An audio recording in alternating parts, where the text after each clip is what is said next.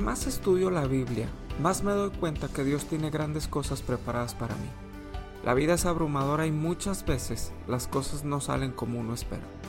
Pero la palabra de Dios, como dice la misma escritura, aumenta nuestra fe. Yo te pregunto, ¿de qué tamaño es tu fe? Viendo imágenes en mi teléfono hace algunos días, me encontré con un árbol de mostaza. Y es un árbol realmente grande que nace de una semilla realmente pequeña. Pero entre la semilla y el árbol entiendo que hay un proceso. Cada uno de nosotros va a crecer de acuerdo a los procesos que alcanzamos a resistir. Los procesos nunca se menosprecian, ya que cada uno tiene un propósito específico y hace crecer un área de nuestra vida. Jesús nos habla del tamaño de la fe y nos dice que es como una semilla de mostaza. Y quiero leértelo ahora. Mateo capítulo 17, verso 14 al 21, dice lo siguiente. Cuando llegaron al gentío, vino a él un hombre que se arrodilló delante de él, diciendo, Señor, ten misericordia de mi hijo, que es lunático, y padece muchísimo, porque muchas veces cae en el fuego y muchas veces en el agua y lo he traído a tus discípulos, pero no lo han podido sanar. Respondiendo Jesús dijo, oh generación incrédula y perversa, ¿hasta cuándo he de estar con vosotros? ¿Hasta cuándo os he de soportar? Traédmelo acá. Y reprendió Jesús al demonio, el cual salió del muchacho y éste quedó sano desde aquella hora. Viniendo entonces los discípulos a Jesús aparte, dijeron, ¿por qué nosotros no pudimos echarlo fuera? Jesús les dijo, por vuestra poca fe, porque de cierto os digo que si tuvieres fe como un grano de mostaza, diréis a este monte, pásate de aquí para allá, y se pasará, y nada os será imposible. Pero este género no sale sino con oración y ayuno. Yo no sé si tú has visto la semilla de mostaza, que realmente son muy, muy, muy pequeñitas. Y lo que Jesús está diciendo es que los discípulos ni siquiera tienen ese nivel o tamaño de fe. Su fe no ha crecido. Y quiero que notes algo que es muy importante. Son personas que han estado con Jesús, que han caminado con Él y que han visto cómo hace las cosas Él. Pero su fe no ha crecido.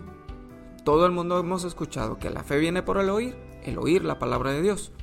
Pero el incremento de la fe viene cuando oramos y ayunamos.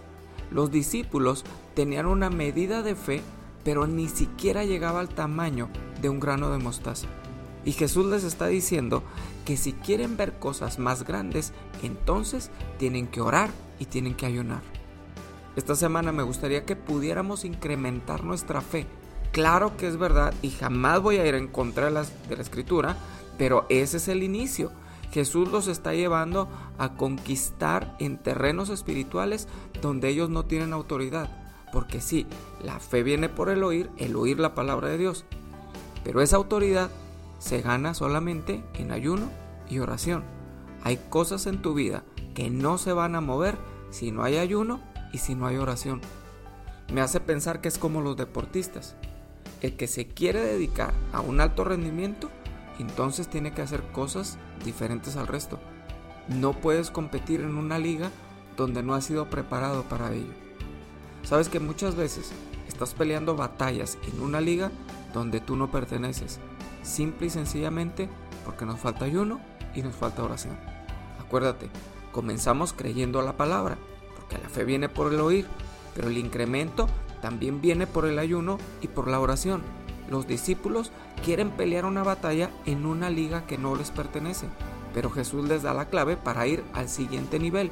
Si tú quieres ir al siguiente nivel, entonces vas a tener que forjar una vida de ayuno y una vida de oración. No es lo mismo una persona que le gusta hacer deporte a una persona que se dedica al deporte. Si tú quieres vivir un cristianismo verdadero, entonces te tiene que dejar de gustar el cristianismo para comenzar a vivirlo. Te pongo este ejemplo, a mí me gusta el fútbol, pero yo no me paro en mi sillón para ponerme a practicarlo. Solamente me gusta verlo, pero no me gusta vivirlo ni practicarlo. Y hay muchas personas que les gusta el cristianismo, pero no les gusta vivirlo porque vivirlo involucra sacrificio. Sacrificio de escuchar la palabra, de vivir la palabra, de tener una vida de oración, pero también someter la carne al ayuno. aprendamos a vivir el cristianismo, no solamente a simpatizar con él. Vamos a orar. Señor, este día te damos gracias porque tú eres bueno. Gracias porque tu misericordia nos sigue rodeando día con día. Te bendecimos el día de hoy. Te damos todo el honor y te damos toda la gloria. Gracias Espíritu Santo porque tú nos quieres llevar a un siguiente nivel de fe. Tú nos quieres llevar a un siguiente nivel en donde nuestra relación contigo se va incrementando a través del ayuno, a través de la oración. Padre, gracias, porque hay situaciones en donde vamos a tener que caminar en fe. Y este año habrá victorias para nuestra vida que solamente podamos acceder a través del ayuno y a través de la oración, a través de ese crecimiento Espíritu Santo de manera personal, a través de ese crecimiento espiritual que tú quieres para cada uno de nosotros, para poder lograr esas metas, para poder obtener esas recompensas que tú tienes preparado para cada uno de nosotros.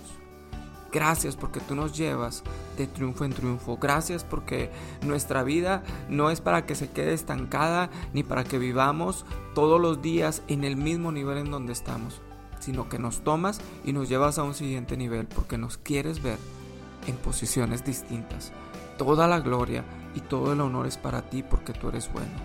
Gracias Espíritu Santo porque hoy nos estás retando a ir a más. Gracias porque tú nos vas a hablar todo el resto de la semana, porque tú nos vas a bendecir en gran manera. Gracias Espíritu Santo por cada persona que me está escuchando. Gracias porque cada uno dispone de su corazón para abrazar la palabra, Señor, pero no solamente abrazarla, sino también vivirla.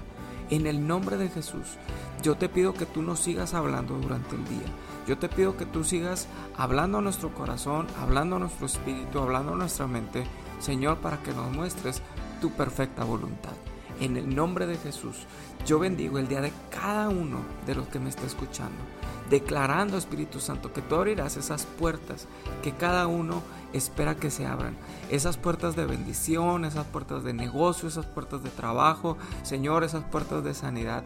En el nombre de Jesús, esas puertas de restauración. Señor, ven en este día.